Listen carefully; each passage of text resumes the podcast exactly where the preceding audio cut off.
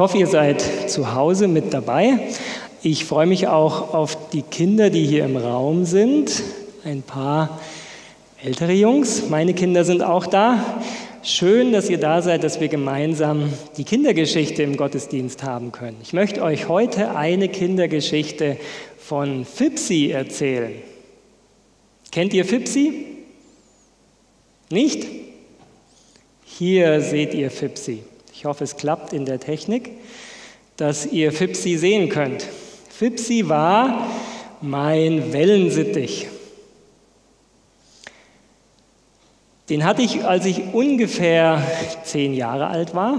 Hat jemand, der hier im Raum ist, mal einen Wellensittich gehabt? Oh, das sind doch einige, ja. Schön. Schön. Zu Hause kann ich euch leider nicht fragen, ob ihr einen Wellensittich hattet, aber vielleicht könnt ihr ja schreiben. Wenn ihr auf YouTube zuschaut, dann habt ihr ja die Möglichkeit, Kommentare zu schreiben. Und wenn ihr wollt, dann könnt ihr in die Kommentare schreiben, wer einen Wellensittich hat. Dann können das die anderen auch erfahren. So, Fipsi war mein Wellensittich. Zwei Bilder habe ich euch noch mitgebracht. Ich sehe es gerade nicht, aber ich glaube, auf dem Bild müsste ich drauf sein mit dem Vogel. Die Bilder sind nicht die schärfsten, das muss ich zugeben. Die sind mit einer Dia-Kamera gemacht worden und nachher ist das Dia dann gescannt worden, damit man es ähm, am PC hat. Da seht ihr mich mit dem ähm, Fipsi und Fipsi war wirklich ein genialer Freund. Wer Wellensittich hat, der weiß es. Gibt ein paar Sachen, die bei Wellensittichen echt toll sind. Das eine ist, man kann ihnen beibringen zu reden. Und wir haben ihm beigebracht, mein Name ist Fipsi Wanicek. Und das konnte er sogar so sagen, dass es Gäste verstanden haben. Also, wenn Gäste angefangen haben, mit ihm zu reden, dann hat er gesagt, mein Name ist Fipsi Wanicek. Und ähm, ja, an anderes kann ich mich nicht mehr erinnern. Ich weiß, wir haben ihm noch ein paar Sachen beigebracht, aber daran erinnere ich mich noch. Mein Name ist Fipsi Wanicek. Und man kann wirklich mit Wellensittichen toll spielen. Wenn ich irgendwas Ruhiges gemacht habe, also am Schreibtisch saß, Hausaufgaben gemacht habe, dann ist Fipsi oft gekommen, ist auf meine Schulter drauf geflogen, hat sich so ein bisschen aufgeblustert, ist ganz nah an mein Ohr gekommen und hat mir dann ins Ohr erzählt. Und das hat er ganz ausführlich gemacht. Also oft, wenn ich Hausaufgaben hatte, dann hat er mir ganz ausführlich Geschichten in mein Ohr erzählt. Man kann es beobachten, wer es noch nicht gesehen hat, auch wenn man einem Wellensittich einen Spiegel in den Käfig hängt, dann macht er das gleiche mit dem Spiegel. Normalerweise macht er das natürlich mit einem anderen Wellensittich. Und was noch war, den Fipsi konnte ich auf den Finger nehmen, er war sehr zutraulich, dann konnte man entweder mit ihm schmusen oder man konnte mit ihm kämpfen. Also wenn ich dann meinen Daumen so bewegt hat, dann hat er immer natürlich nur im Spiel in den Daumen reingebissen. Und dann konnte man richtig mit ihm kämpfen. Es hat ihm Spaß gemacht und mir Spaß gemacht. Ich glaube, hier habt ihr noch ein Bild, wo ihr ein bisschen den Käfig seht. Er ist leider wieder nicht so scharf. Ein Erlebnis hatten wir mit ihm, als meine Tante zu Gast war. Die Schwester von meiner Mutter hat bei uns mal übernachtet und sie hat eines Morgens vergessen, dass wir einen Wellensittich haben. Denn eine wichtige Regel, wenn man ein Tier hat, einen Vogel, der frei rumfliegt, ist, die Fenster müssen immer zu sein. Und sie hat eines Morgens, als sie aufgestanden ist, ihr Zimmer gelüftet und kam raus und hat die Tür offen stehen lassen. Und da Fipsi wirklich neugierig war, hat er die Gelegenheit ergriffen und ist wirklich direkt aus dem Fenster rausgeflogen und ist in die Natur rausgeflogen. Wir konnten ihm nicht folgen, wir haben nicht gesehen, wo er hin ist. Ähm, ich glaube, wir haben das sogar gar nicht sofort mitbekommen, sondern erst mit der Zeit ähm, sind wir draufgekommen, da steht ja die Tür offen, wo ist denn Fipsi? Und wir haben ihn nicht mehr gefunden. Ihr könnt euch vorstellen, wie traurig ich war und wir haben gebetet. Wir haben darum gebetet, dass er wieder zurückkommt. Wir haben dann in der Zeitung eine Anzeige aufgegeben und drei Tage später hat wirklich das Telefon geklingelt. Und es hat sich eine Frau gemeldet, die gesagt hat, sie war im Stadtpark und hat im Stadtpark plötzlich einen Wellensittich gesehen. Und dann ist sie zu dem Wellensittich hingegangen, hat mit ihm gesprochen und er hatte wohl ziemlichen Hunger und er ist wirklich zu ihr auf den Finger gekommen und sie konnte ihn mit nach Hause nehmen. Und dann hat sie uns angerufen und wir haben unseren Fipsi zurückbekommen. Das war eine echte Gebetserfahrung, denn ich glaube, es ist ja, nicht normal, dass der Vogel dann gefunden wird und auch so zutraulich ist, dass er dann zu einem anderen Menschen geht. Leider ähm, ist der Fipsi nicht so alt geworden. Warum? Eines Tages war ich am Geschirrspülen und Fipsi hat auch das Wasser geliebt. Und als ich Geschirr gespült habe, kam er, als meine Mutter kurz in die Küche kam, der Türspalt hat ausgereicht, er ist in die Küche gekommen, hat das Wasser gesehen und ist sturzflug ins Spülwasser rein. Und hat wahrscheinlich leider so viel Spülwasser getrunken, dass er am nächsten Tag tot im Käfig lag. Wir haben dann noch einmal einen ähm, anderen Wellensittich genommen, aber der muss irgendeine Krankheit gehabt haben, der ist auch nach wenigen Tagen schon tot gewesen. So war das Thema Wellensittich leider eine kurze Zeit bei mir. Ich erinnere mich aber noch an die tolle Gebetserfahrung und den Spaß, den ich mit ihm hatte beim Kämpfen. In der Zwischenzeit natürlich, warum, in der Zwischenzeit weiß ich, warum hat Fipsi so viele Dinge gemacht, die uns Menschen gefallen.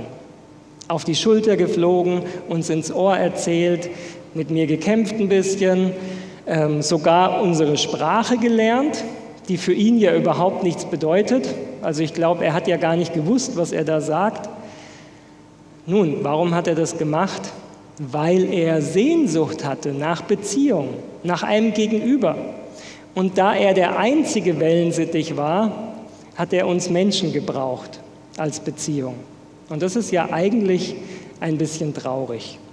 Wellensittiche sind keine Einzelgänger. Wellensittiche leben normalerweise in großen Kolonien. Und so zutraulich werden und so mit uns Menschen spielen, tun sie eigentlich nur, wenn ihnen Artgenossen fehlen. Und das ist ja eigentlich ziemlich traurig. Die Geschichte erzähle ich euch, weil es Gott genauso geht. Auch Gott sehnt sich einfach nach Beziehung. Auch Gott sehnt sich nach jemandem, mit dem er reden kann. Und wenn wir mit Gott reden, wenn wir zu ihm beten oder wenn wir Lieder singen für ihn oder auch wenn wir seine Geschichten in der Bibel lesen, dann freut ihn das, weil er dadurch mit uns Gemeinschaft haben kann. Das ist der Gedanke, den ich euch heute mitgeben möchte. Gott sehnt sich nach Gemeinschaft mit uns und er freut sich, wenn wir mit ihm reden. Das war die Geschichte von Fipsi. Schön, dass ihr dabei wart. Dank Fiona für das Musikstück zur Predigt. Dankeschön, dass du uns mitgenommen hast mit deinem Klavierstück. Danke auch für die wunderschöne Dekoration, die wir heute Morgen wieder hier haben. Ein herzliches Dankeschön für alle die, die sich darum kümmern, dass wir einen schönen Gottesdienst zusammen feiern können. Guten Morgen an alle, die hier sind. Schön euch zu sehen. Es sind noch ein paar Plätze frei, aber es sind doch auch die Reihen gut gefüllt. Es ist schön, dass wir gemeinsam Gottesdienst feiern können. Und hallo auch an euch zu Hause nochmal. Schön, dass wir die Gelegenheit haben, zusammen zu sein, verbunden zu sein, Gemeinschaft zu haben als Gemeinde. Und wenn die Zahlen langsam noch weiter runtergehen, dann glaube ich, wird sich die Situation im Sommer auch etwas entspannen. Ich habe bei den Predigten festgestellt, als jetzt die Frage war, wie es weitergehen soll, dass ich meine Lieblingspredigt noch gar nicht gehalten habe hier. Also das, was für mich wirklich so die schönste und wichtigste Predigt ist, die habe ich noch gar nicht gehalten. Und das liegt daran, dass es eine Abendmahlspredigt ist und dass wir ja schon einige Zeit kein Abendmahl mehr gefeiert haben. Und Mal schauen, vielleicht können wir das im Gemeinderat in der nächsten Besprechung mit auf die Agenda setzen, wann wir eventuell ein Zeitfenster im Sommer sehen, wo wir vielleicht wieder gemeinsam Abendmahl feiern können. Natürlich wird nicht so sein, dass alle hier sein können, aber so, dass die, die wollen, es hier feiern können und die anderen zu Hause teilnehmen können. Heute möchte ich mit euch ins Buch Hosea gehen.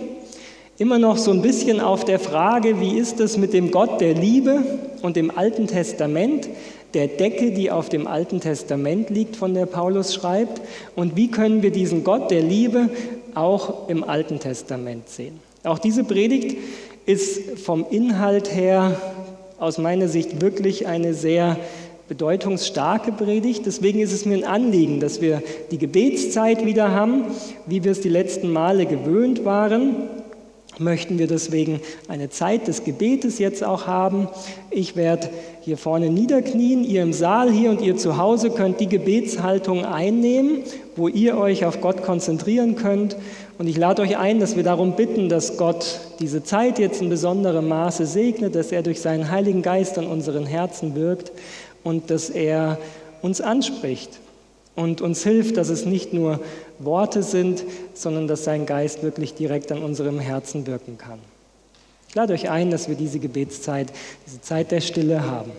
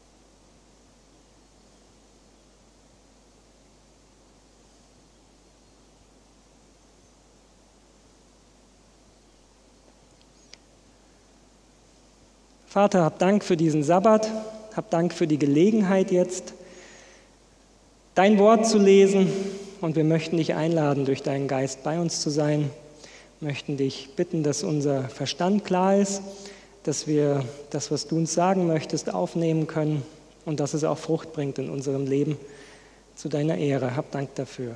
Amen.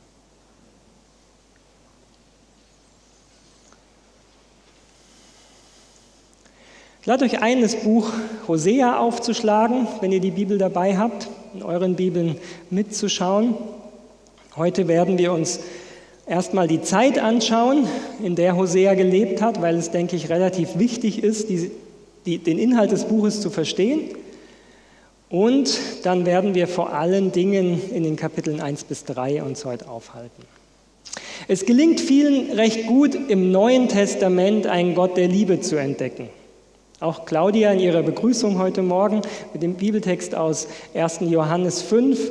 Ich glaube, die Johannesbriefe sind mit die kompaktesten Zusammenfassungen dessen, was der Charakter Gottes ist. Aber wie ist es im Alten Testament? Gerade im Buch Hosea, darum schlug ich drein durch die Propheten und tötete sie durch die Worte meines Mundes, dass mein Recht wie das Licht hervorkomme. Das klingt nach einem Gott, der überhaupt keine Rücksicht nimmt auf die Menschen, von Liebe keine Spur, sondern der rücksichtslos, gewalttätig seinen Willen durchsetzt. Oder wenn wir ans Ende von Hosea gehen, Hosea 14, da steht, Samaria muss büßen, dass es sich aufgelehnt hat gegen seinen Gott. Sie sollen durchs Schwert fallen und ihre kleinen Kinder zerschmettert und ihre Schwangeren aufgeschlitzt werden. Ihr merkt, ich suche mir nicht schöne Texte aus, sondern ich suche mir die aus hier an dieser Stelle, die wirklich problematisch sind. Und wer von euch, wem von euch würde es leicht fallen, diesen Bibeltext jemandem zu erklären, der nicht an Gott glaubt?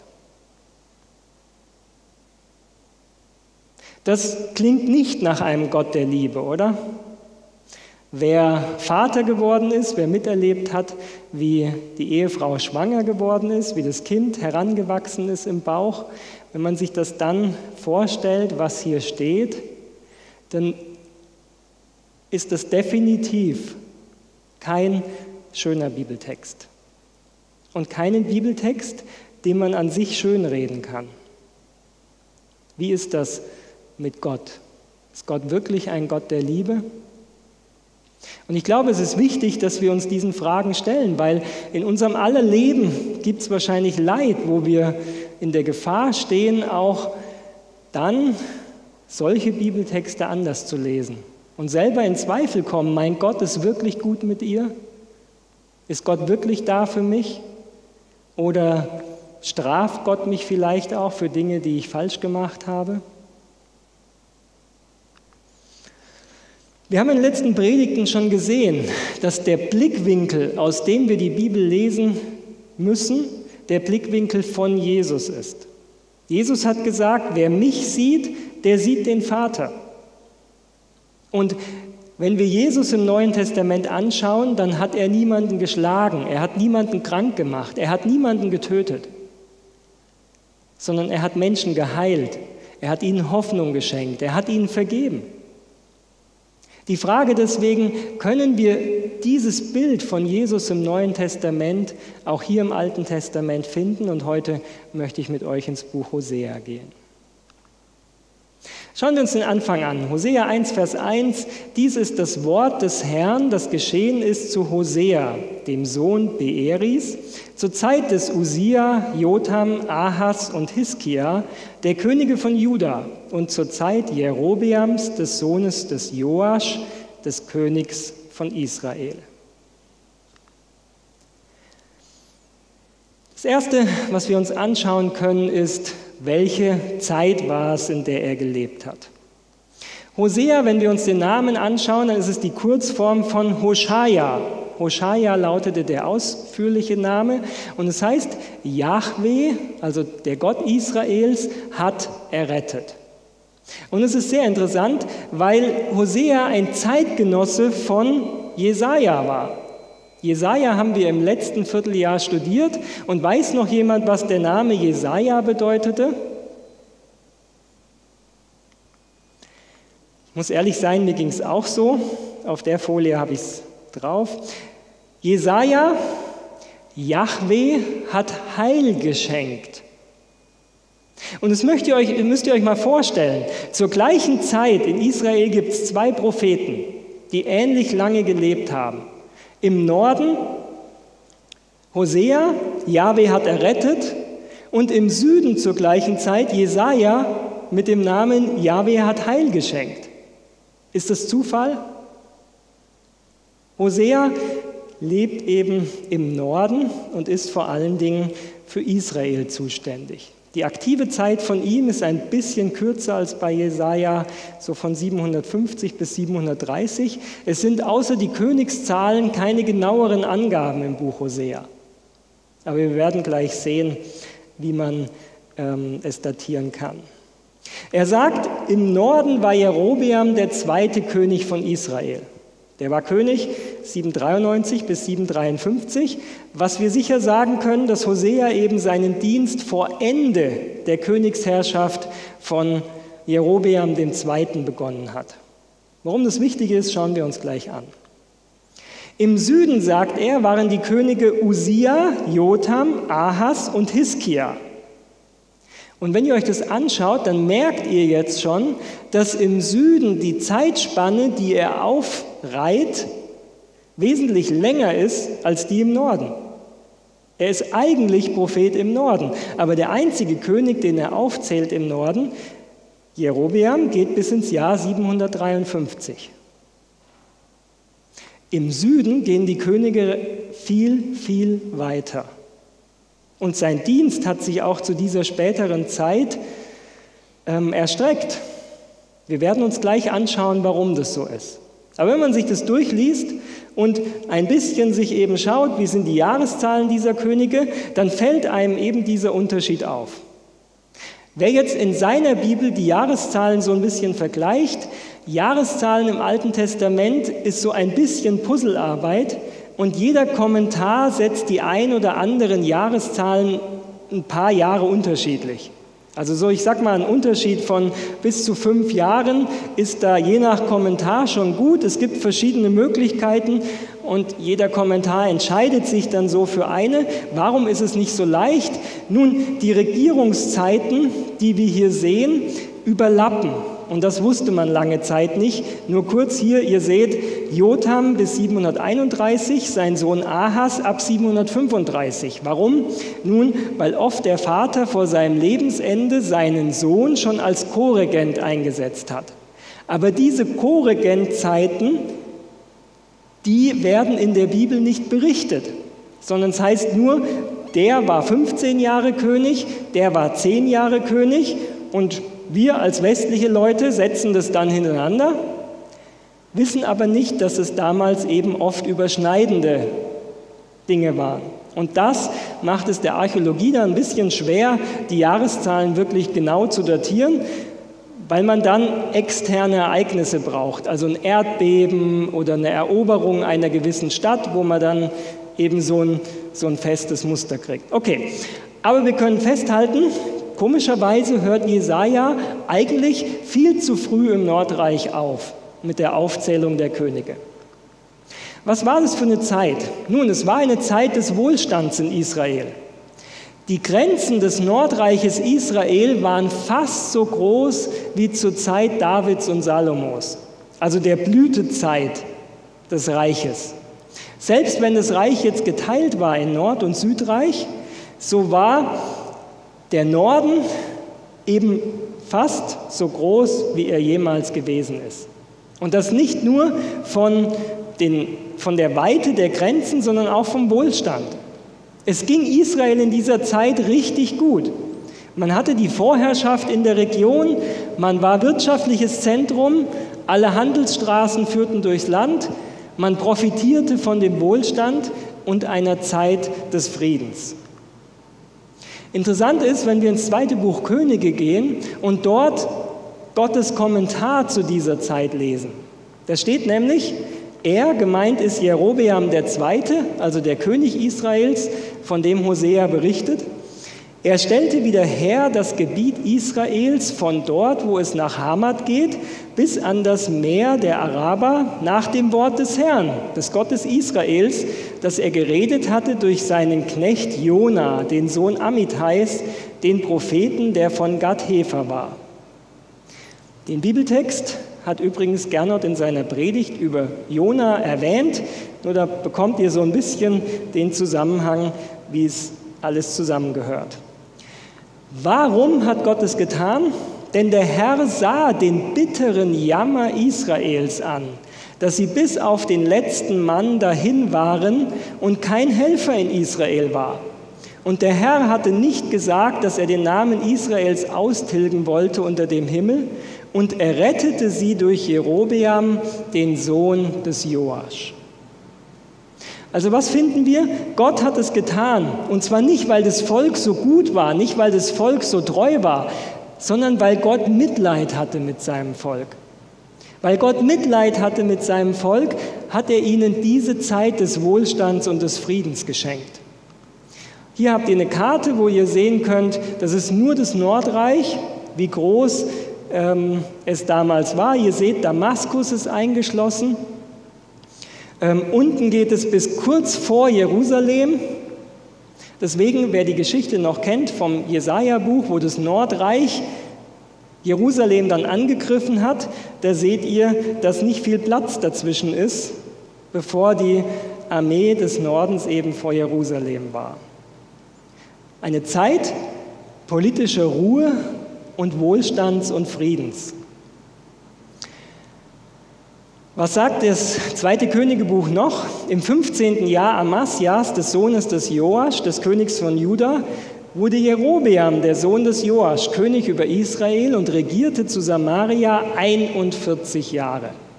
40 Jahre sind übrigens so das Maximum der guten Könige. Wenn ihr 40 Jahre lest, ist es oft ein guter König, David zum Beispiel. 41 Jahre, noch ein Jahr mehr als David. Aber was lesen wir? Er tat, was dem Herrn missfiel ließ nicht ab von allen Sünden Jerobeams, des Sohnes Nebats, der Israel sündigen machte. Das heißt, die Ursache für den Wohlstand des Volkes war nicht Gehorsam, war nicht, dass sie wirklich Gott gesucht haben, war nicht, dass es gute Reformen gegeben hätte, sondern einfach, weil Gott gnädig war. Das heißt, das Bild so ein bisschen, wenn wir gehorsam sind, dann segnet Gott uns und es kommt kein Leid. Und wenn wir ungehorsam sind, dann straft Gott uns und dann kommt das Leid. Ist kein Bild, was wir von der Bibel kennen. Jesus selber sagt, Matthäus 5, auf dass ihr Kinder seid eures Vaters im Himmel, denn er lässt seine Sonne aufgehen über Böse und Gute und lässt regnen über Gerechte und Ungerechte. Und das ist schon mal ein wichtiger Punkt. Der Charakter Gottes ist es, dass er Gutes geben will. Und zwar denen, die gut sind und die ihm folgen, aber auch denen, die böse sind. Gott möchte Gutes geben. Jetzt fragt ihr, wie ist es dann mit den Bibeltexten, die Segen mit ähm, gutem Verhalten verknüpfen? Hier geht es um die Folgen unseres Tuns. Die werden in der Bibel nicht ne-, negiert. Also, wenn wir Gottes Wille tun, wenn wir die Gebote halten, dann ist es uns zum Segen, weil die Folge, wenn wir uns gut verhalten, ist, dass wir auch gute Dinge ernten werden. Wenn wir dagegen schlechte Dinge säen, wenn wir Hass und Gewalt sehen, dann werden wir diese Dinge auch ernten. Das ist schon mal ein fundamentaler Unterschied, mit dem wir hier ins Buch Hosea reingehen müssen. Der Charakter Gottes ist es, Gutes zu geben nicht Böses. Der Charakter Gottes ist es auch, bösen Menschen Gutes zu geben. Oder scheint bei euch nur über eurem Haus die Sonne und all eure Nachbarn haben dauernd nur Regen? Nein. Schauen wir uns an, wie die Zeit weiterging. Diese Zeit des Friedens hielt nicht lange, sondern es gab einen Game Changer, würden wir heute sagen. Es gab ein Ereignis, das diese Zeit des Friedens und des Wohlstands veränderte, nämlich die Thronbesteigung Tiglat-Pilesers im Jahr 745 vor Christus in Assyrien. Und den Tiglat-Pileser könnte man vielleicht als einen Donald Trump bezeichnen oder man könnte ihn vielleicht auch als einen Adolf Hitler bezeichnen. Jedenfalls änderte sich die außenpolitische Einstellung Assyriens damals. Vorher war man ein Multiplayer, hat mit anderen zusammengearbeitet. Jetzt fängt Assyrien an, eine wirklich aggressive Außenpolitik durchzuführen. Assyrien first, würden wir heute sagen. Und das aber nicht nur so, dass man den eigenen wirtschaftlichen Vorteil suchte, sondern eben auch, dass man gewaltsam seine Grenzen immer weiter ausweitete. Es gab eine brutale Unterwerfung der Völker drumherum mit Auslöschung ihrer Identität. Das heißt, eroberte Völker wurden entwurzelt, an anderen Orten wieder angesiedelt, meistens verstreut, um damit eben Aufstände unmöglich zu machen. Diese Situation veränderte alles. Und nach dem Tod Jerobeams verändert sich auch etwas in Juda. Was lesen wir? Sein Sohn Sechaja wurde nach sechs Monaten ermordet. Der Verschwörer Schallum wurde nach einem weiteren Monat erschlagen. Der Mörder Menahem regierte zehn Jahre und er fängt an, sich mit Assyrien zu versöhnen. Bisher hat man versucht, Assyrien so fern wie möglich zu bleiben, ging aber nicht. Menahem deswegen ermordet diejenigen vorher, die für einen Anti-Assyrien-Kurs standen und fängt einen Pro-Assyrien-Kurs an. Er sagt, gegen diesen König können wir nur bestehen in Assyrien, wenn wir auf seiner Seite spielen. Dafür muss das Volk Israel Tribut zahlen, ähm, 1000 Zentner Silber, und das schafft er nur, indem er die Steuerlast im Land extrem hochdrückt. Also der Mittelstand und die reichen Schicht fangen an, richtig zu bluten. Und dadurch verändert sich natürlich im Volk vieles, weil die arme Bevölkerung kaum noch was zu essen hat. Zustände, wir kennen es vielleicht aus dem Mittelalter. Zehn Jahre bleibt Menahem an der Regierung. Sein Sohn Pechachia wird nach zwei Jahren ermordet und es kommt Pekach auf den Thron, der 20 Jahre regiert, von Assyrien abfällt. Und das ist die Geschichte, die wir aus dem Buch Jesaja kennen. Israel zwingt, äh, Israel möchte das Reich Juda zwingen zur Koalition mit dem Nordreich gegen die assyrische Bedrohung. Das heißt, hier kommt eine, ein, ein Teil der Bevölkerung an die Macht, der sagt, wir können die hohen Abgaben gegen Assyrien nicht mehr zahlen. Wir schaffen das nicht. Es wird einen Aufstand geben. Deswegen bringen sie die Regierung um. Heute machen wir das mit Wahlen und versuchen eben eine neue politische Agenda durchzuziehen. Aber auch Pekach wird schließlich von Hoshea ermordet. Hier finden wir den Grund, warum Hosea in seiner Aufzählung nach Jerobeam aufhört. Warum? Es gibt keinen rechtmäßigen König mehr. Es gibt keinen König mehr, den Gott eingesetzt hat. Der letzte rechtmäßige König des Landes ist Jerobeam. Ab da finden wir nur noch Mord und Totschlag. Und das, was in der Regierungsschicht üblich ist, ist im Volk genauso dran. Das heißt, Ungerechtigkeit, Ausnutzen des anderen, Gewalt, Brutalität bestimmt die Tagesordnung. Einen Bibeltext möchte ich mit euch lesen, 2. Könige 15. Damals schlug Menahem, das war der, der eben den pro-assyrischen Kurs eingeschlagen hat, die Stadt Tiefsach und alle, die darin waren und ihr Gebiet von Tirza aus, weil sie ihn nicht einlassen wollten. Sie haben ihn nicht anerkannt. Und er schlug sie und alle ihre Schwangeren ließ er aufschlitzen. Merken wir etwas, das, was Gott später im Buch Hosea ankündigt, ist das, was eh schon passiert. Es ist der normale Zustand eines Volkes. Eines Volkes, in dem die Angst so stark reagiert, regiert, dass Gewalt an der Tagesordnung ist. Und weil Menahem jeden Widerstand gegen seine Politik niederschlagen möchte, tut er selber als Herrscher des Volkes Gottes anderen Gotteskindern Gewalt an.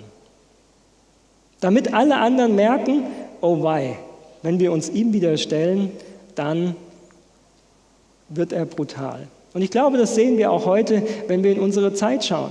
In wie vielen Ländern wird Aufstand, andere politische Meinungen mit Gewalt zurzeit niedergeschlagen? Das heißt, in einigen Gebieten haben auch wir heute Wohlstand, es geht uns gut, aber in anderen Bereichen ist es auch so, dass Armut da ist und dass Schwierigkeiten herrschen. Wir merken, dass die Botschaft des Buches Hosea vielleicht aktueller ist, als wir es uns vorstellen können, also uns vielleicht lieb ist. Was möchte Hosea deswegen auch uns heute sagen? Als der Herr anfing zu reden durch Hosea, sprach er zu ihm, Geh hin und nimm eine hurende Frau und Hurenkinder, denn das Land läuft vom Herrn weg der Hurerei nach. Und er ging und nahm Gomer, die Tochter Deblaims, zur Frau, die ward schwanger und gebar ihm einen Sohn. Und der Herr sprach zu ihm, nenne ihn Jesreel, denn es ist nur noch eine kurze Zeit, dann will ich die Blutschuld von Jesreel heimsuchen am Hause Jehu und will mit dem Königtum des Hauses Israel ein Ende machen. Zur selben Zeit will ich den Bogen Israels zerbrechen in der Ebene Jesreel. Hosea bekommt einen sehr eigenartigen Auftrag. Es geht nicht damit los, dass er predigen soll, sondern es geht damit los, dass er heiraten soll. Eine Prostituierte. Er nimmt sie, Gomer, und sie ward schwanger und gebar ihm einen Sohn. Jesreel soll der Name sein. Und Jesreel ist kein Name, der in Israel gute Gefühle weckt, um es mal so zu sagen. Jesreel ist eine Stadt in Israel und Jesreel erinnert an zwei Morde, beziehungsweise ein richtiges Blutbad und einen Mord. Die Geschichte von Elia und Naboth, wo Naboth von König Ahas umgebracht wird, weil er den Weinberg haben will, das geschieht in Jesreel. Und als Jehu an die Macht kommt, da bringt er die Einwohner Jesreels um, um seine Macht zu festigen. Jehu ist noch jemand, der durch den Propheten ermutigt worden ist, König zu werden, also einer, den Gott ausgesucht hat. Die Art, wie er dann seine Herrschaft gesichert hat, war definitiv aber nicht Gottes Art. So, der Name ist also eine Erinnerung. Jerobeam II. ist ein Nachkomme von Jehu, von dem, der in Jesrael dieses Blutbad angerichtet hat. Und mit dem Namen sagt Gott, die Zeit ist gekommen, wo sich dieses Blutbad rächen wird. Und erinnern wir uns, zu der Zeit, als Jerobeam noch König ist, ist noch alles gut. Also diese Botschaft kommt von Gott, als das Volk noch diese Friedenszeit erlebt, als es ihnen noch gut geht, als sie, als sie noch alles haben, was sie brauchen. Und da sagt Gott, die Zeit ist nahe, dass die Blutschuld ihre Folge haben wird.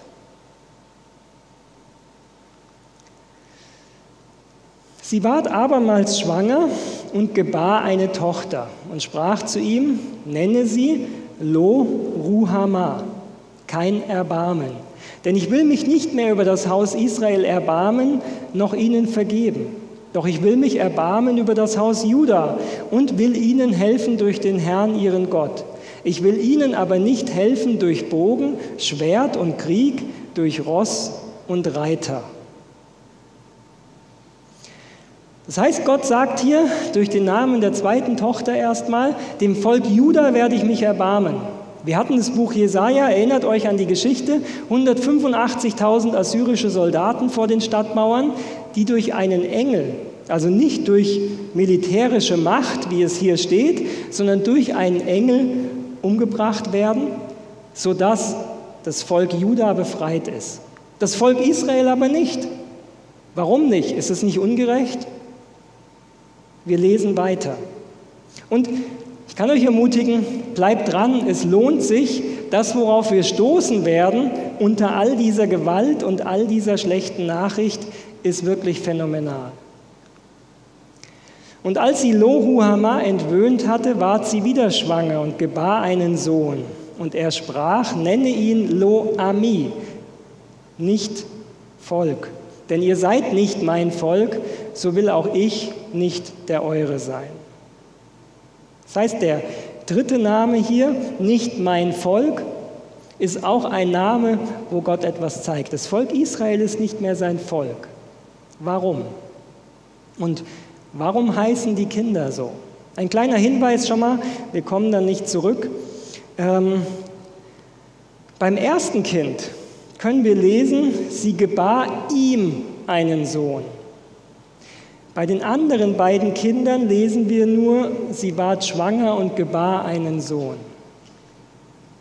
oder eine Tochter. Warum? Hosea Kapitel 2, Vers 6 sagt warum. Auch ihrer Kinder will ich mich nicht erbarmen, denn Hurenkinder sind sie. Denn Hurerei trieb ihre Mutter, Schändlich führte sie sich auf, die sie getragen hat, sprach sie doch, ich will meinen Liebhabern nachlaufen, die mir Brot geben und Wasser, Wolle und Flachs, Öl und Trank. Das, was Hosea in seiner Ehe passiert, ist das, was Gott als Beispiel nimmt für sein Volk. Und die Frau Hoseas wird untreu. In der vorletzten Predigt haben wir uns ja über Gottes Ideal, dass die Ehe eine Liebesbeziehung sein soll, die ein Leben lang hält. Und wir merken hier eben schon, dass es nicht gelungen ist. Die Kinder Nummer zwei und drei sind nicht Hoseas Kinder, sondern seine Frau ist wieder untreu geworden und ist denen nachgelaufen, die ihr Brot, Wasser, Wolle, Flachs, Öl und Trank geben. Sie ist also wieder zurückgegangen in ihr altes Leben. Deswegen lesen wir, rechtet mit eurer Mutter, rechtet, sie ist ja nicht meine Frau und ich bin nicht ihr Mann. Das, was wir hier finden, das ist die offizielle Scheidungsformel damals.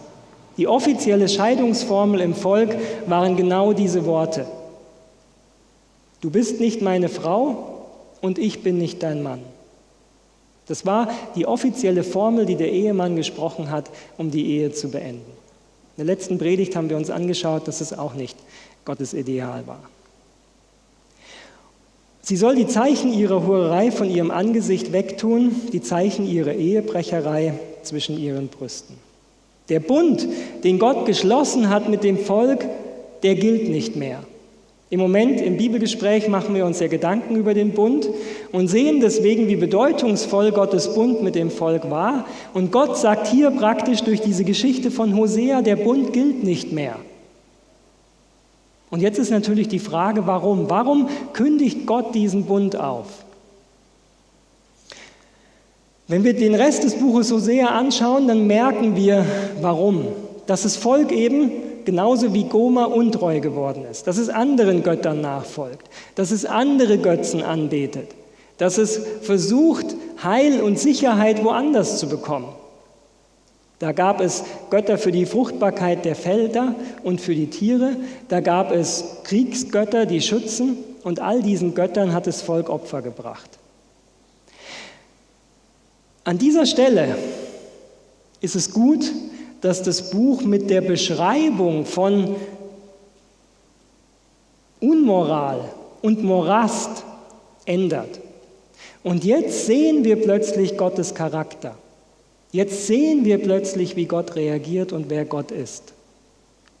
Lasst uns diese Verse anschauen. Darum siehe, ich will sie locken und will sie in die Wüste führen und freundlich mit ihr reden. Wüste, ein Ort der Stille, keine Ablenkung, nichts, was dauernd auf einen einströmt. Gott will sein Volk in eine Zeit der Stille führen, wo sie neu nachdenken können. Dann will ich dort ihr ihre Weinberge geben und das Tal Achor zum Tor der Hoffnung machen. Das heißt, ich will ihr wieder Gutes tun. Und dort wird sie antworten wie zu der Zeit ihrer Jugend, als, ich, als sie aus Ägyptenland heraufzog. An jenem Tage geschieht's, spricht der Herr, da wirst du mich nennen mein Mann und nicht mehr mein Baal. Dann will ich die Namen der Baale aus ihrem Mund wegtun, dass man ihrer Namen nicht mehr gedenken wird. Das heißt, Gott sagt, in diesem Vers sagt er nicht, ich werde mit Gewalt mein Volk strafen, sondern er sagt, ich will sie zur Ruhe führen. Ich will, dass sie erkennen, dass ich es bin, der ihnen Gutes tut.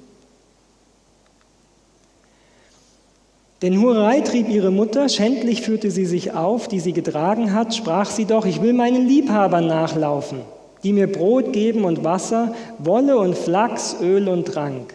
Aber sie weiß nicht, dass ich es war, der ihr Korn, Wein und Öl gab, und sie überhäufte mit Silber und Gold. Das haben sie für den Baal gebraucht. Und hier liegt ein Schlüssel.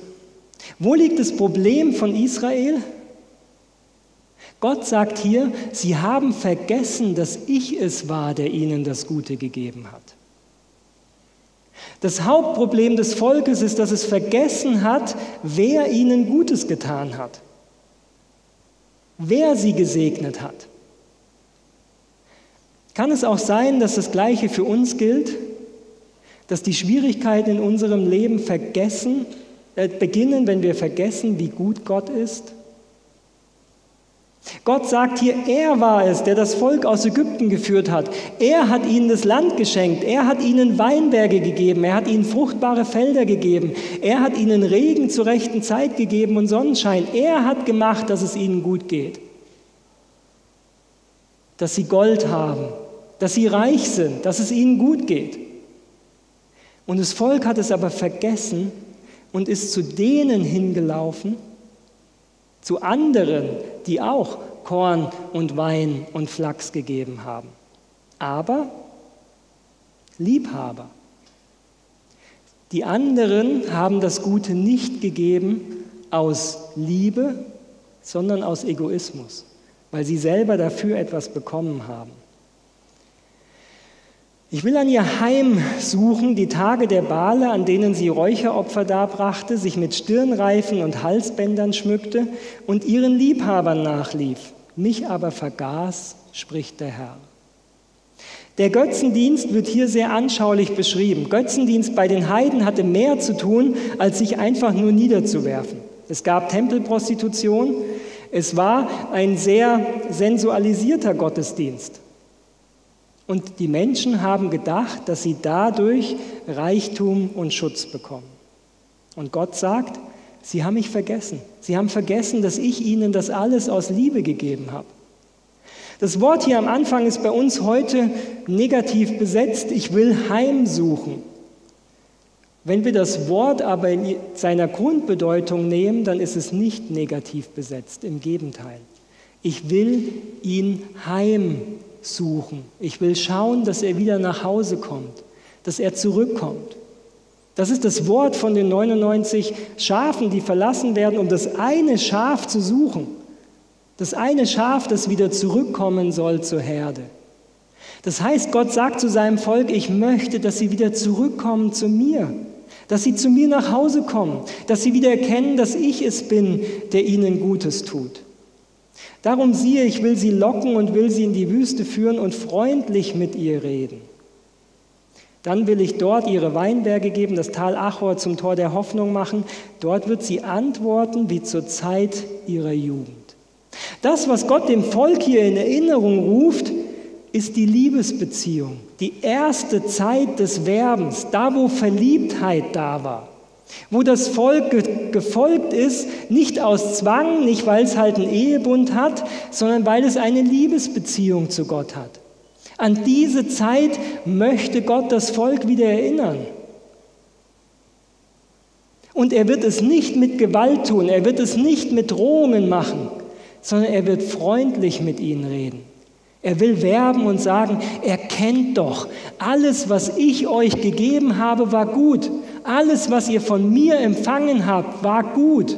Ich bin es, der dein Leben reich macht. Ich bin der, der, der dein Leben bewahrt. Ich meine es gut mit dir. Das Böse, das gekommen ist, kam nicht von Gott. Es kam aus einer anderen Quelle. Es kam von den Liebhabern, wo das Volk dachte, es wird ihnen gut tun. Warum? Wenn wir diesen Blick, den wir im Neuen Testament kennen, des großen Kampfes, kurz einmal die Ebene der Geschichte verlassen und so eine Metaebene einnehmen. Warum ist es so, dass wenn das Volk von Gott weggeht, das Leid kommt? Nun, im Neuen Testament wird der Gegenspieler der Mörder von Anfang an genannt. Es gibt nicht nur Gott und das Gute, es gibt auch das Böse. Es gibt auch den, der Leid auf diese Erde bringen möchte. Und wenn im Alten Testament angekündigt worden ist, dass der Messias als Nachkomme aus dem Volk Juda kommen wird, ist es dann nicht verständlich, dass der Gegenspieler ein Ziel hat, nämlich dieses Volk vom Erdboden verschwinden zu lassen? Wenn er das schaffen würde, dann könnte kein Messias mehr kommen, der vorhergesagt ist. Von dem her gibt es eine Macht, die daran interessiert ist, das Volk in den Ruin zu stoßen. Und was macht Gott hier? Er will mit dem Volk freundlich reden. Er will ihnen wieder zeigen, erinnere dich, das Gute hast du von mir bekommen. An jenem Tage geschieht's, spricht der Herr, da wirst du mich nennen, mein Mann, und nicht mehr mein Baal. Dann will ich die Namen der Baal aus ihrem Mund wegtun, dass man ihrer Namen nicht mehr gedenken wird. Das hier ist wirklich ein interessanter Satz. Warum? Weil Gott hier sagt, du wirst mich nicht mehr nennen, mein Baal. Eigentlich gab es ja Jahwe, den Gott Israels, und Baal und die anderen Gottheiten der Heiden. Aber wieso sagt Gott, du wirst nie, mich nicht mehr Baal nennen? Und da merken wir, dass sich die Beziehung des Volkes zu Gott verändert hat.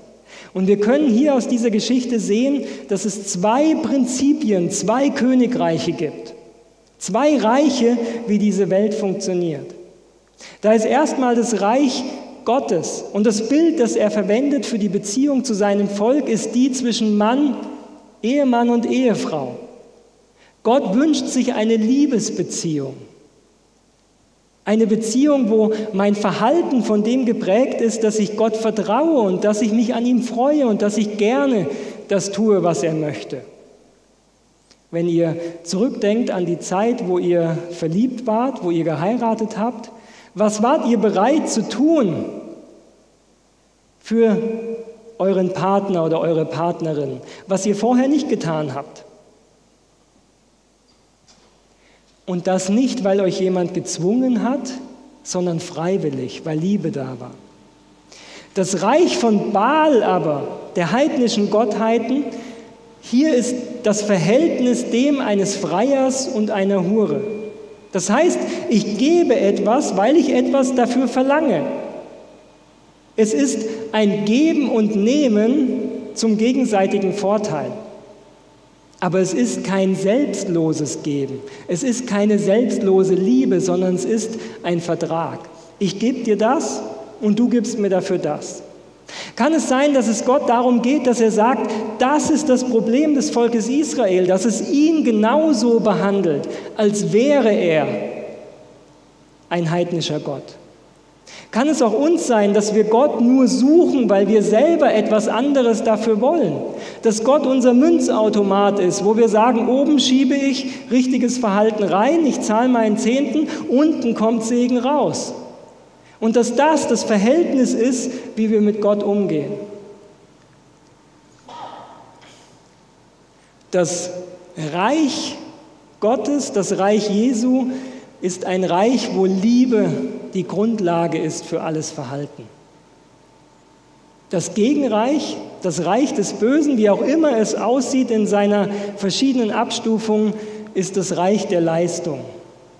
Gibst du mir das, gebe ich mir das. Gibst du mir das nicht, bekommst du auch das nicht. Das Reich Gottes ist deswegen das Reich der Freiheit. Gott hat uns geschaffen als freie Wesen. Er legt uns vor den Weg des Lebens und den Weg des Todes. Er sagt aber, wählt, ihr habt die Freiheit. Im Reich des Gegenspielers gibt es dagegen keine Freiheit, sondern hier gibt es Zwang und Kontrolle. Wir werden es bei Goma gleich sehen, wie es weiterging. Wenn wir mit dem Feind Gottes uns einlassen, und da gibt es genügend Leute, die mit okkulten Bereichen Erfahrung haben. Da gibt es kein freiwilliges Loskommen.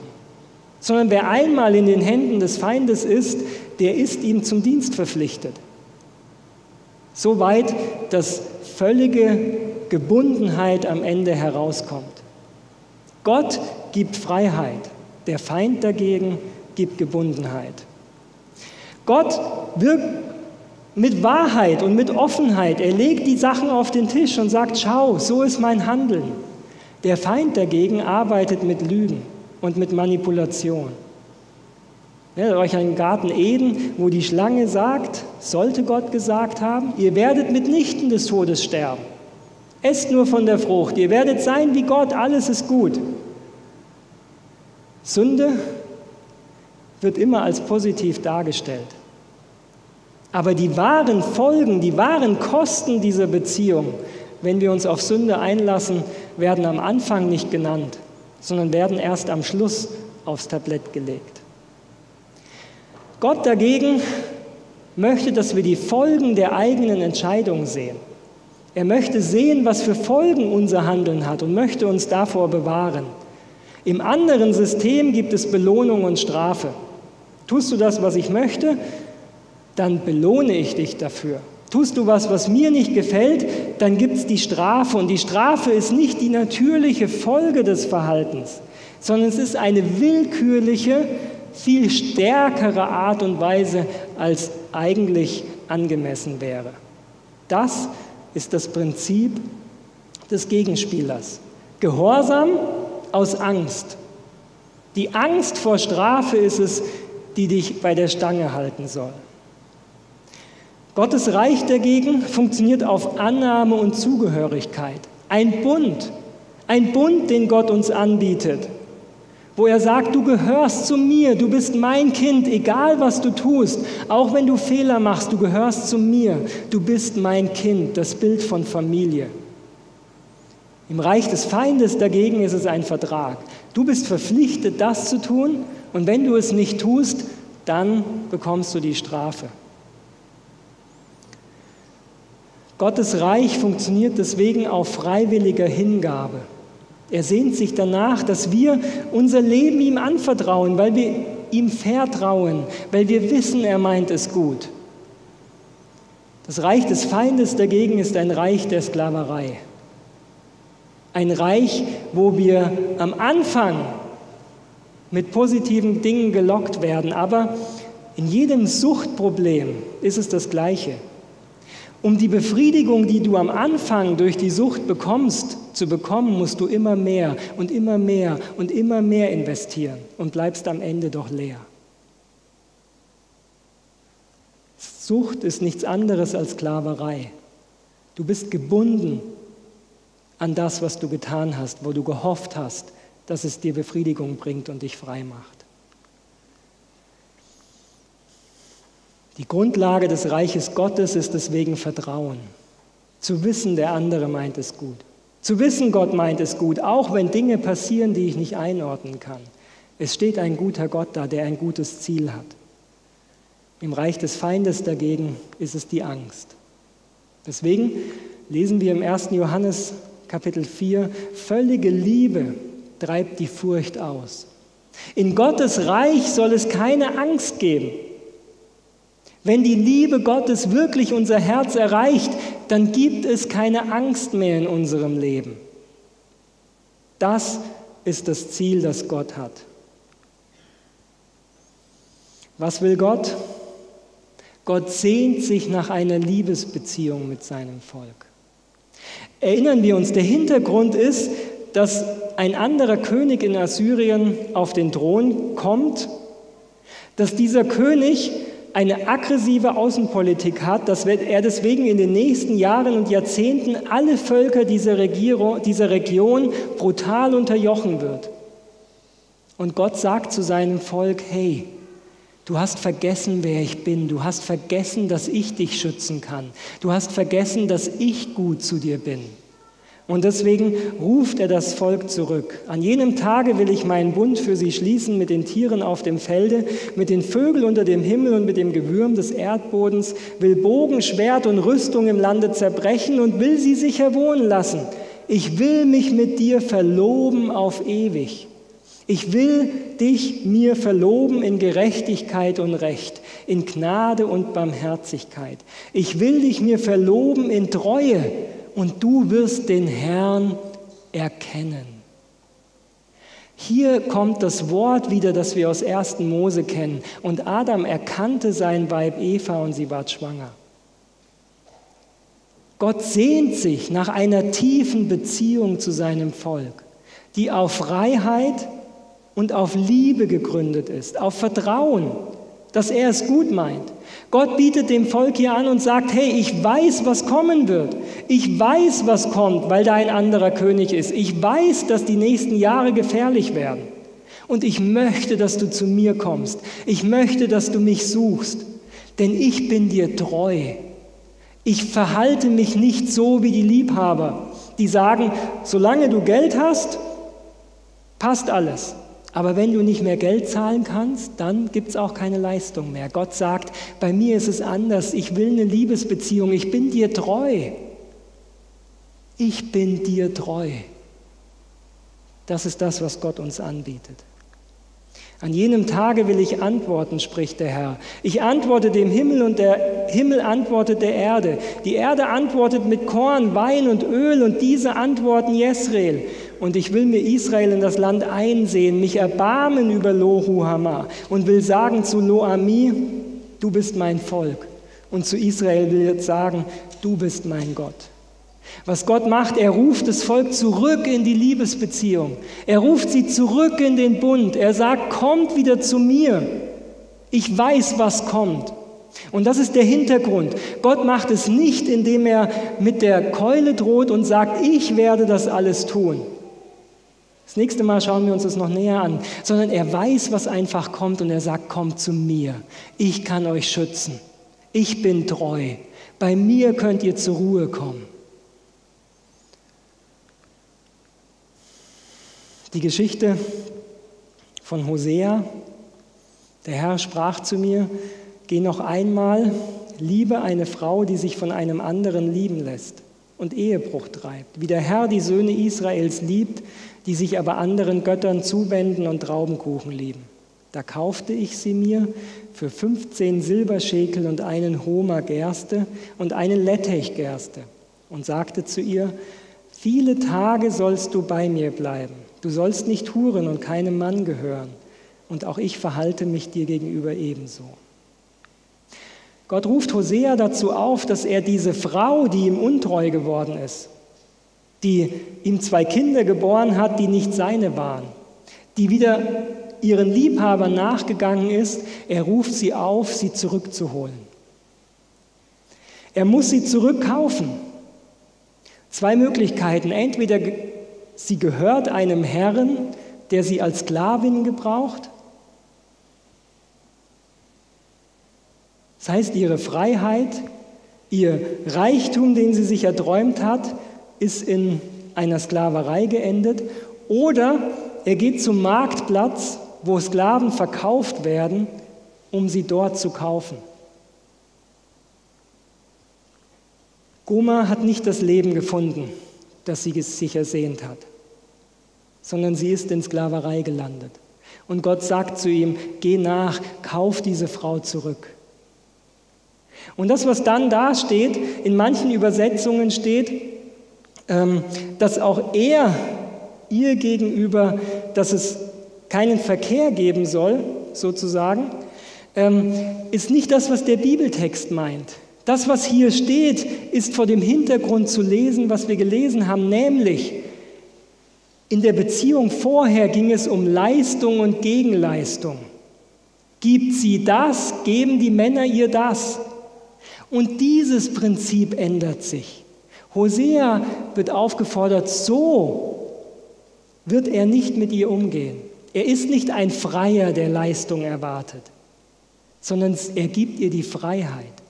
Er gibt ihr die Freiheit, wieder selbst über ihr Leben zu entscheiden. Er kauft sie nicht in eine Ehe, wo sie jetzt ihrem Ehemann gehorchen muss, wie es damals kulturell üblich war, sondern er kauft sie in die Freiheit und sagt, es ist deine Entscheidung, wie du weiterleben willst. Wenn du bei mir bleibst, werde ich mich um dich kümmern. Ich werde dich versorgen. Ich werde dir vergeben. Eine neue Beziehung die er ihr anbietet. Für heute machen wir hier einen Punkt. Die gefährlichen Bibeltexte haben wir noch nicht gelesen. Das kommt das nächste Mal dran, wo wir den Kontext sehen. Aber heute können wir sagen, die ersten Kapitel von Hosea zeigen eines ganz deutlich, nämlich die Sehnsucht Gottes nach einer Liebesbeziehung zu seinem Volk. Israel zu der Zeit hat immer noch Gottesdienst gefeiert. Zwar an anderen Tempeln, auch mit Götzenstatuen für Jahwe, aber Gott war eine Formsache unter anderen. Und Gott sagt, deswegen gibt es den Bund nicht mehr. Ihr lebt nicht mehr im Bund, sondern ihr behandelt mich wie alle anderen Götzen auch. Ihr behandelt mich als Münzautomaten. Wenn ihr Anliegen habt, dann sucht ihr mich und dann dient ihr mir auch, aber ihr sucht mich nicht aus Liebe. Ihr sucht mich nicht, weil ihr mir vertraut. Ihr lebt nicht in dem Guten, das ich euch getan habe. Ihr habt vergessen, dass all das Gute von mir kommt, dass ihr es euch nicht selbst erarbeiten müsst. Wie ist es heute? Können wir darin ruhen, dass unser Leben in Gott geborgen ist? Dass er diese gleiche Liebesbeziehung uns anbietet, dass er sagt, ich will mich um dich kümmern. Du brauchst dir keine Sorgen zu machen. Du brauchst keine Angst haben vor der Pandemie und anderen Sachen, sondern ich bin bei dir. Ich meine es gut, ich habe einen guten Plan. Wenn du mir vertraust, dann werde ich dein Leben führen.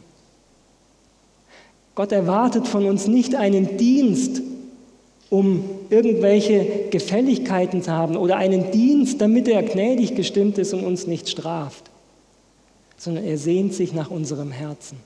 Er sehnt sich nach unserem Vertrauen. Und er sehnt sich nach einem Vertrauen, das sich in den Taten zeigt.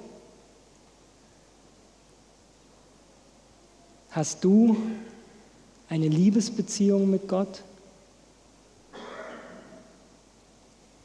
Feierst du Gottesdienste? Singst du Lieder, weil es wirklich dein Herz ist, das diesen Gott anbetet?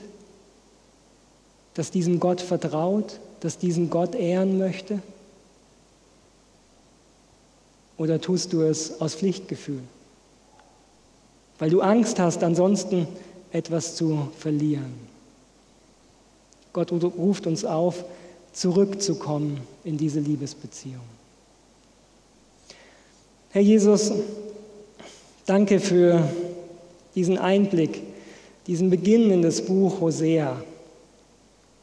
Danke dafür, dass du das Volk damals zurückgerufen hast. Du fängst dieses Buch an nicht mit einer Warnung und nicht vor einer angstmachenden Botschaft und sagst, wenn ihr nicht zu mir zurückkommt, wird all das und das geschehen, sondern Herr, du nimmst dieses Bild der Ehe. Du rufst Hosea dazu auf, mit seinem eigenen Leben dieses Beispiel zu zeigen. Und das Volk kann sehen, wie sich diese Geschichte entwickelt. Und obwohl Gomer ihm untreu ist, so gibst du Hosea den Auftrag, ihr nachzugehen, sie wieder freizukaufen und ihr wieder die Würde als Frau zurückzugeben. Herr, du weißt, wo unser Leben von Angst bestimmt ist, von Angst vor Strafe oder wo wir falsche Bilder von dir im Kopf haben, wo wir glauben, dass du das Leid in unser Leben gebracht hast dass du dafür verantwortlich bist. Herr, du sagst durch Hosea, alles, was du in unserem Leben getan hast, ist Gutes zu bringen. Du hast uns gute Tage erleben lassen. Du hast uns Freude geschenkt. Und du möchtest, egal was die Zukunft bringt, an unserer Seite stehen. Als unser treuer Partner, als der, der auf uns acht gibt, der, der uns niemals alleine lässt und der auch schwierige Zeiten mit uns durchsteht. Herr, Hilf uns, dass in unserem Herzen Vertrauen wächst in dich. Hilf, dass wir deine Liebe erkennen, deine bedingungslose Liebe, die du hast. Und dass wir die Angst, die in unserem Herzen ist, dir übergeben können. Herr Jesus, du hast gesagt, völlige Liebe treibt die Furcht aus. Und so bitten wir dich in all den Unsicherheiten der Zeit heute, dass wir deine Liebe immer mehr erkennen und dass wir in dir geborgen sind, Herr. Hilf uns, dass wir dich lieben, denn du hast uns zuerst geliebt. Amen.